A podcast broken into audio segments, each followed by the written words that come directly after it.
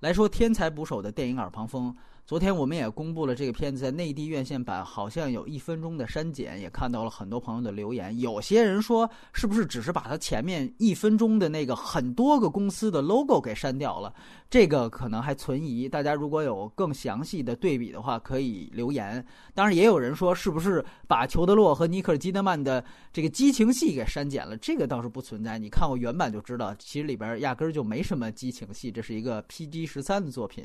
所以说，有关删减的。我们只是把这个时长的比对给呈现了出来。如果它只是删标的话，这个其实还是可以进一步求证的。然后回到电影本身，我只能给五分。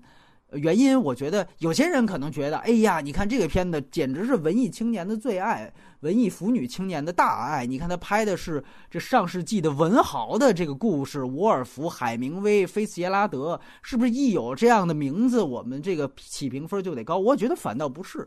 反倒，我觉得，如果你是真正触碰这些文豪和大家的生平的话，我可能会以更严苛的标准来看待你这个片子。我觉得他最大的一个问题就是拍作家电影最忌讳的就是直接拍念稿子、诗朗诵，然后拍这种对着稿子的大特写、敲字打字的大特写。最忌讳的就是这个，这是最没想象力的去拍作家的最顺拐的这种拍法。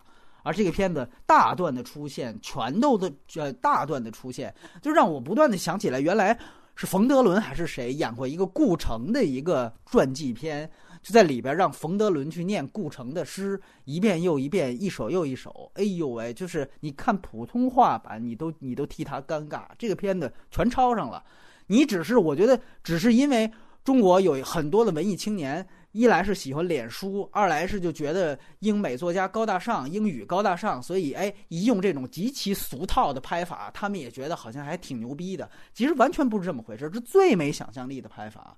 所以这个我觉得是一个挺糟糕的事情。然后另外一个就是他找不准人物核心和人物核心关系，就是明确人物核心关系之后，他要表达什么。在我看来，这个片子。拍的特别像，如果说这个导演是个 gay，然后他想拍一个腐女像的，并且以这种卖腐搞基为商业的元素的诉求的话啊，想拍成一个小四与韩寒的话，那我想，呃，这可能是你的商业诉求。如果你商业上成功了，那是你成功的逻辑和道理，这是你算到了。但是如果你没有这样的诉求，我觉得这个片子。这么拍就是有问题的，而且你即便是往这个方向走，你也会觉得尼克基德曼那个角色特别尴尬。以我看来，或者说一个正常的观影期待是看来，科林菲斯应该是这个片子的一个核心人物。他作为一个文学编辑，我们想看到的是以他作为一个糖葫芦串的这个串儿，去串起三位作家，比如说伍尔夫、菲茨杰拉特跟海明威他们的这个三个作家他们的关系。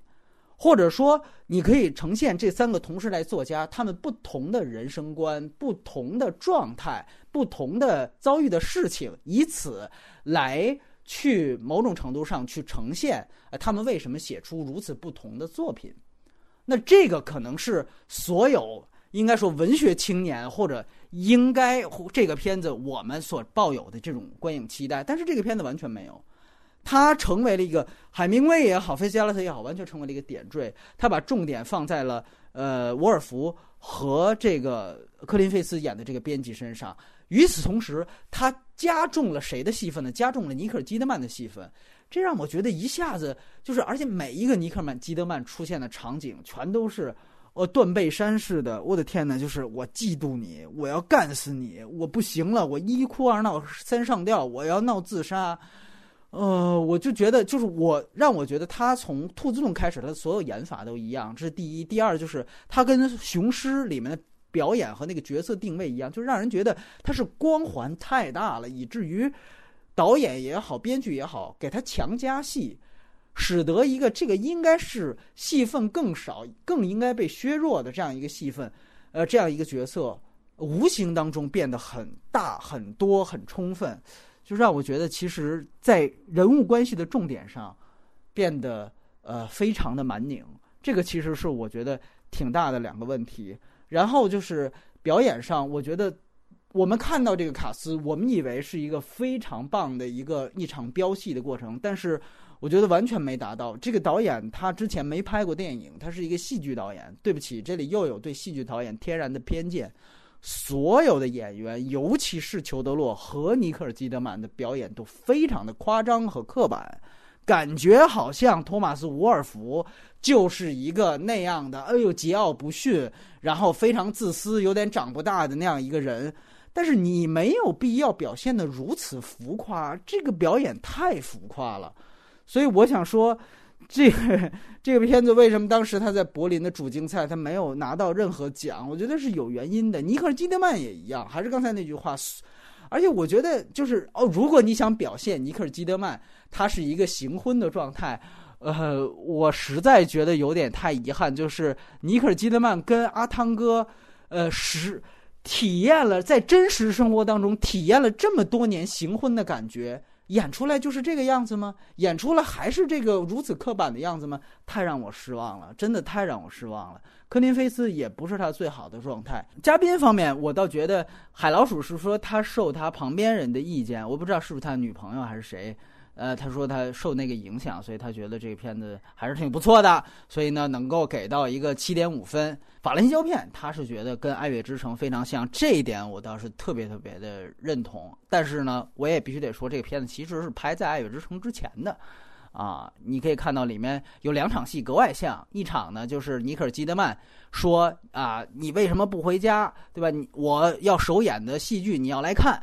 对吧？首演戏剧你要来看这事儿，你看就特别像《爱乐之城》，但是你别忘了，《爱乐之城》拍这种戏是没问题的，因为他的人物核心关系就是男女主角，他们是第一位的核心人物关系。但这个片子显然这俩不是这个片子展现的第一位的人物关系，所以所有关于尼克基德曼戏就有点冗长。另外，另外一场戏呢是裘德洛去带克林菲斯。到一个酒吧，然后去给他讲解爵士的魅力，那一场也是特别像《爱乐之城》，